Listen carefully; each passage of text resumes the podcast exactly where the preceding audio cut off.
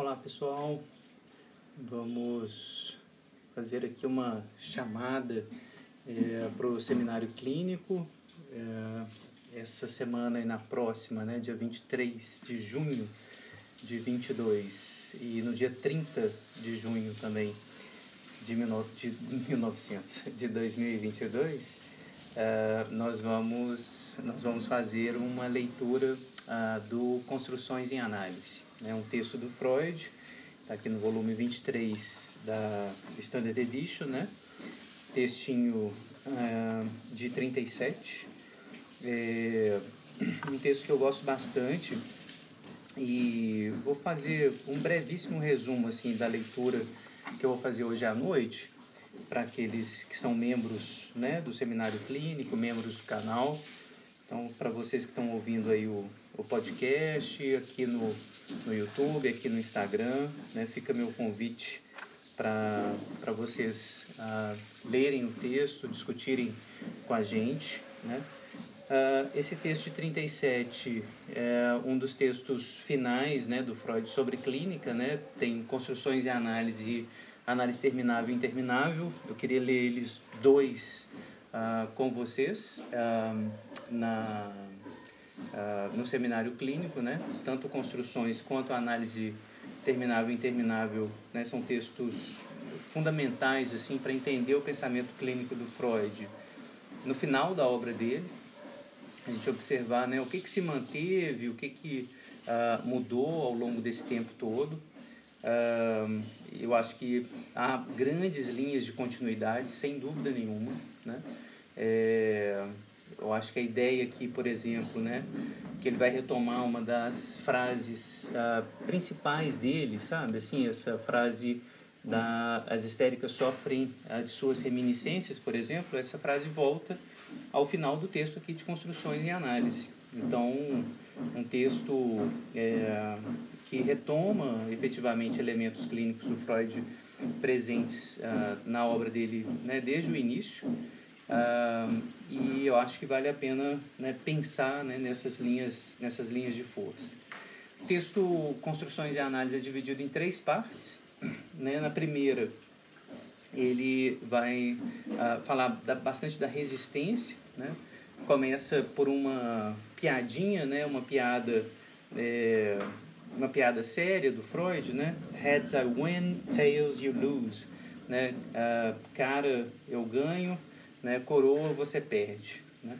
É, e com essa piadinha o Freud está falando né, da crítica é, que geralmente se endereça ao analista, que né, aquilo que o analista interpreta, ele sempre vai estar certo. Né? Não há, por assim dizer, um tipo de retificação ou ah, de erro né, na interpretação do analista.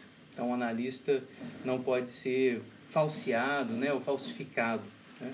As hipóteses que o analista faz, a interpretação, a, é, a própria a é, construção né?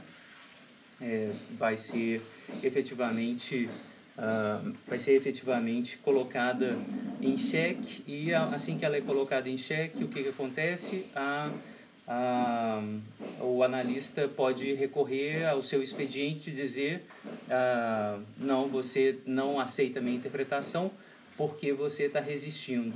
Né? Ah, então, um, o analista sempre pode estar certo. Né? Se, se o paciente diz não, né, é porque ele está resistindo. Se ele diz sim, ah, também ele pode estar resistindo com esse sim, é, ou simplesmente né, confirma aquilo que o analista está tá dizendo. Né? Ah, então, a primeira parte do texto é examinar isso. Né? É, e aqui eu acho que é um, né, tem toda uma, uma questão é, da cientificidade da, da psicanálise que eu acho que está sendo explorada, que está sendo colocada aqui, que eu acho que vale a pena a gente, a gente debater. Né? Eu acho que seria uma discussão bastante é, relevante para a gente, né? é, pensar nessa é, falsificação, por assim dizer, o falseamento possível né, das interpretações do analista e junto com o debate né, daquilo que a gente tem ah, discutido com relação à psicologia das evidências, ah, por assim dizer. Né? é, como se as teses psicanalíticas não pudessem ser falsificadas, né, no sentido uh, popperiano, né, que o Popper vai, vai discutir tanto, né. É, então, eu acho que é uma discussão que eu faria a princípio, né.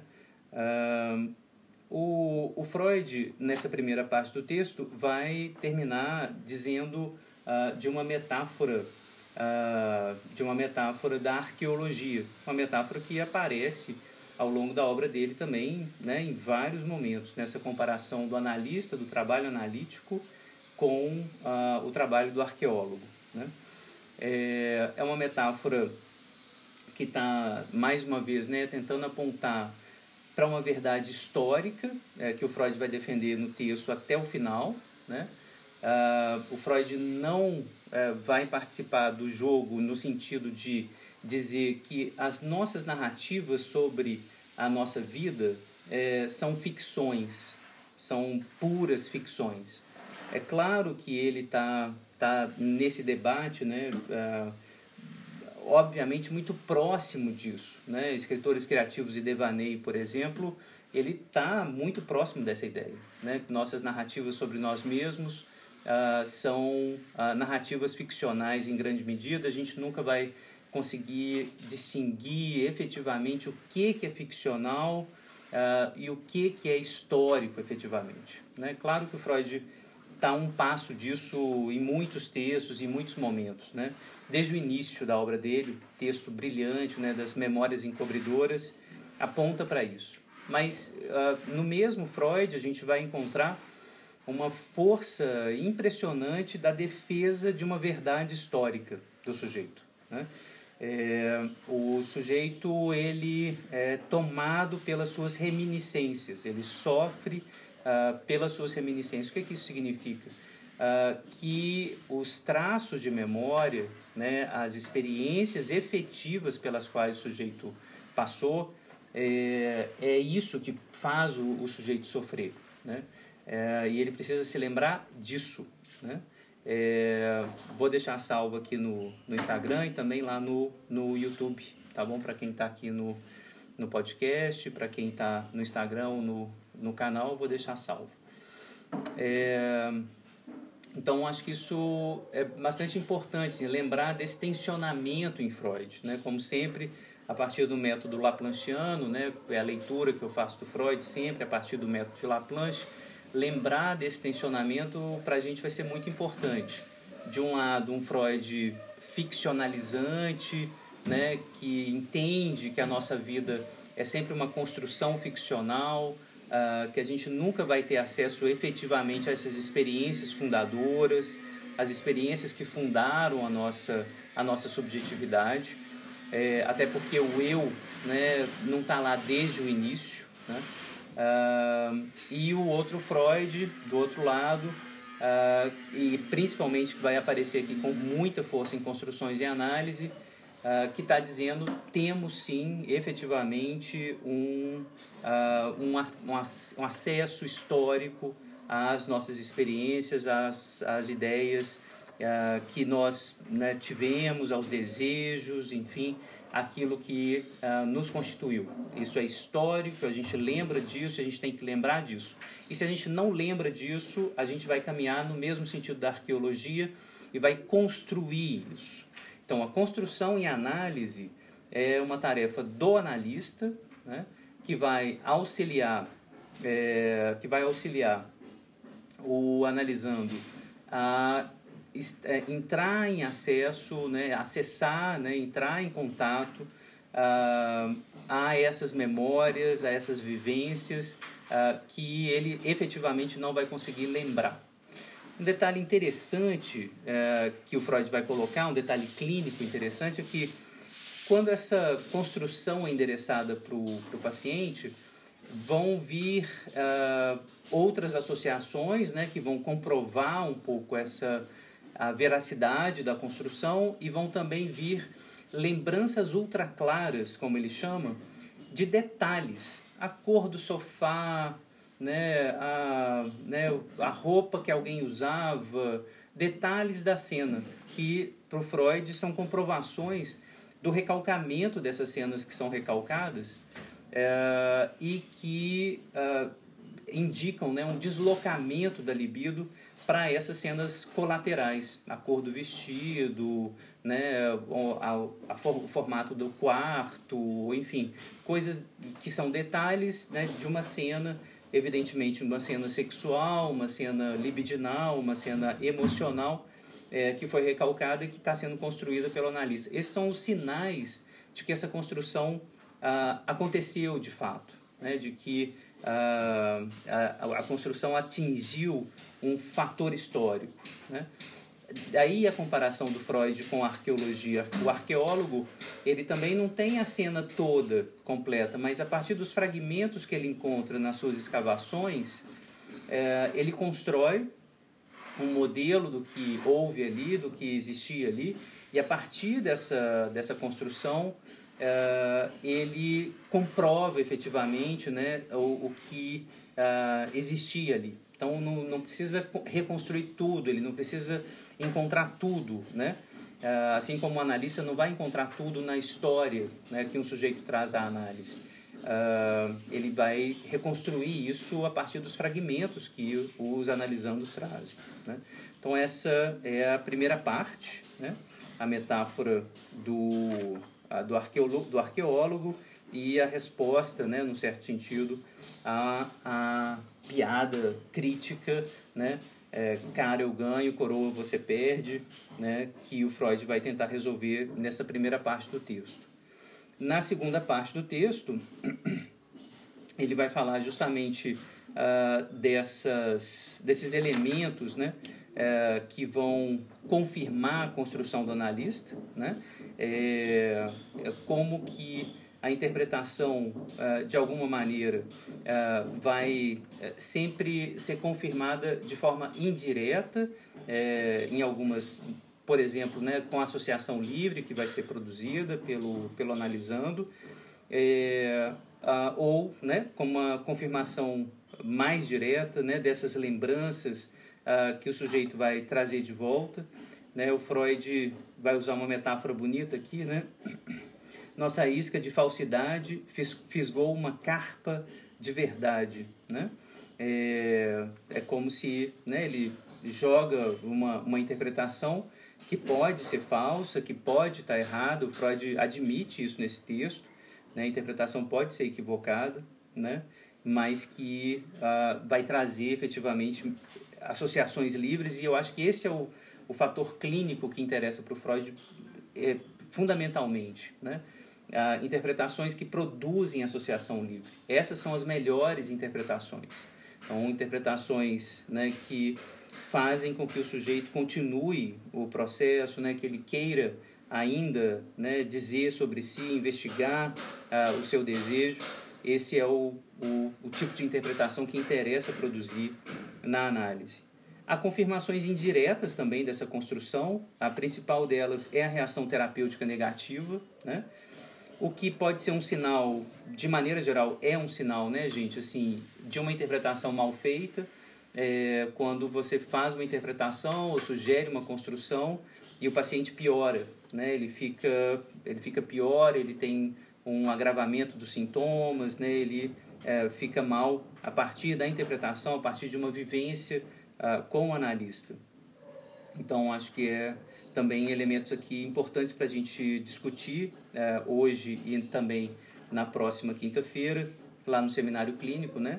Uh, essas, essas, esse do, esses dois tipos de confirmação. Então, no, na segunda parte do texto, Freud está falando das confirmações da construção, diretas, indiretas, né?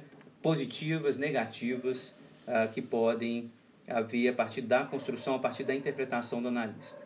Na terceira e última parte do texto, uh, o Freud compara essas construções com os delírios. Né? É, é super interessante o texto terminar desse jeito, uh, porque o Freud vai fazer nesse, nessa, nessa terceira parte uma defesa da, uh, da verdade ou do núcleo de verdade que existe, que existe no delírio né, que existe na construção, que existe no sonho, que existe no delírio. Uh, o Freud ele está é, insistindo né, numa tese, e aí uma tese que existe desde o início da obra dele, uh, uma tese de que todas essas construções, o sonho, o delírio, a própria construção analítica, a lembrança encobridora, né, ela guarda um núcleo de verdade de um acontecimento que o paciente viveu efetivamente. Então, por mais confuso que seja, por mais delirante que seja, tem um núcleo de verdade ali. E é essa a ideia que o Freud vai defender nessa terceira parte. É, há um método na loucura, diz o Freud, né? É, também um fragmento de verdade histórica, sendo plausível supor que a crença compulsiva que se liga aos delírios derive sua força exatamente de fontes infantis desse tipo. Então Freud vai insistir muito né, nessa, nessa ideia uh, que o, a, o, a, o núcleo de verdade é, se mantém apesar da confusão do delírio, apesar da confusão uh, do sonho, do sintoma. Então, encontrar esse núcleo é o, o que o Freud persegue. Né? Um detalhe muito importante que eu vou comentar na, nessa semana ou na próxima, né, nessas aulas que eu vou dedicar a construções e análise, é uma passagem do Freud é, que a gente vai encontrar ah, ressonâncias no texto do Winnicott, O Medo do Colapso, The Fear of Breakdown. É, olha só a passagem dele aqui nessa terceira parte do texto. Com bastante frequência, quando o neurótico é levado por um estado de ansiedade a esperar a ocorrência de algum acontecimento terrível, ele de fato está simplesmente sob a influência de uma lembrança reprimida de que algo que era naquela ocasião terrificante realmente aconteceu. De que algo que realmente aconteceu então, né? Ele esquece disso, ele recalca, ele está tentando tornar consciente essa lembrança né, de algo terrível que aconteceu Uh, e como que ele vai tentar se lembrar disso? Tendo medo de que algo terrível irá acontecer. Né? Uh, o vídeo aqui do Instagram saiu. Deixa eu tentar recomeçar aqui, pessoal.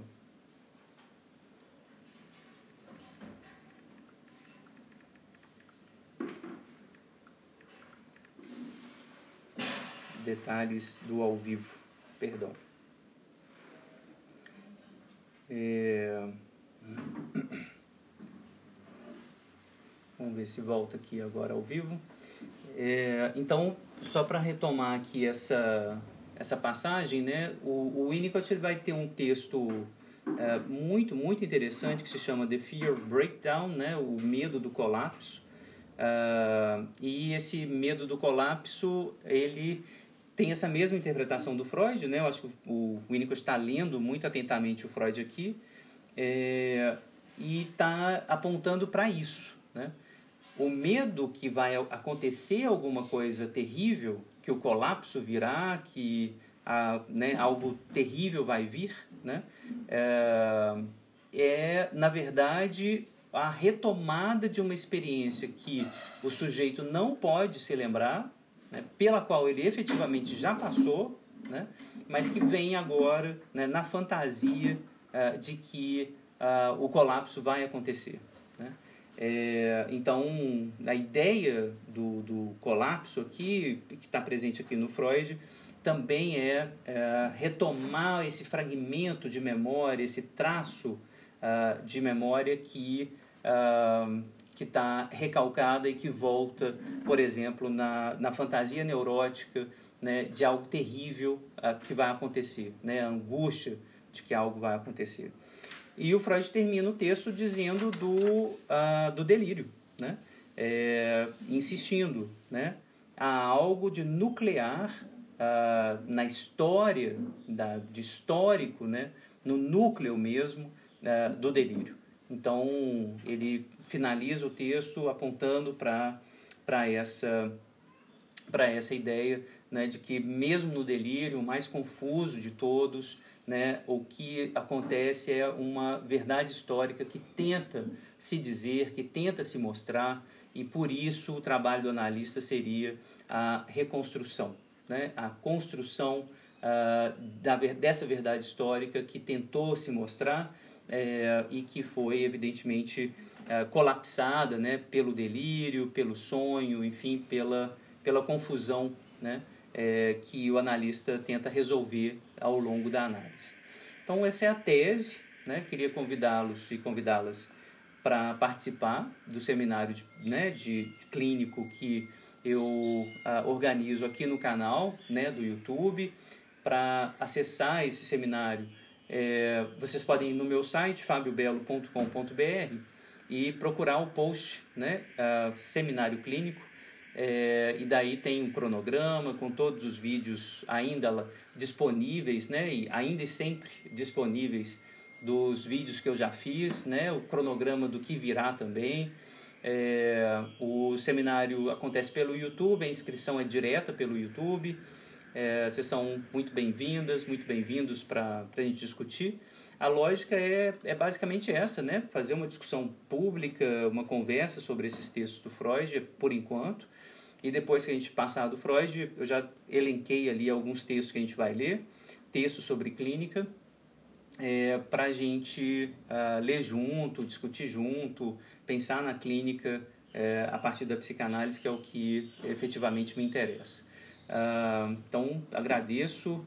É, realmente aqui o Instagram caiu a, a transmissão, fico aqui só com o, vocês do, do canal. Uh, quem está perguntando, a Maria Cristina, não tem nenhum vídeo sobre o infamiliar ainda, né? O estranho familiar. É, obrigado, Camila. Obrigado, Elenir. É, tem a, a pipoca tá aqui, ó. É nossa espectadora no sonho, né? Deve estar tá ali sonhando com psicanálise. É, e então, obrigado pela participação. Uh, vou o, o, texto me interessa, tá, Maria Cristina? O texto sobre o estranho familiar é, é um dos textos, aliás, né, que dialoga muito com a literatura, né? É um dos textos sobre essa tensão que eu falei, né, do Freud mais ficcional e do Freud mais uh, histórico, né, o historicista, né? Esse Estranho Familiar é um texto bem tensionado mesmo, assim, muito tenso, né, entre esses dois Freuds. É bem, bem bacana mesmo. Né?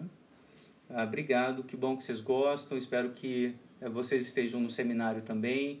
É, divulguem para possíveis interessadas, possíveis interessados ah, né, nessa transmissão, de estudar os textos do Freud, ler o, o Freud passo a passo, né? Para mim é, é interessante estar né, tá com esse público né, que está lendo Freud, está retomando o texto, está querendo discutir a partir da clínica também. Então, agradeço pela, pela presença de vocês. É, espero você hoje à noite lá, Dani, obrigado. E a gente se vê então mais tarde, tá bom? Divulguem e compartilhem. Um abraço para vocês.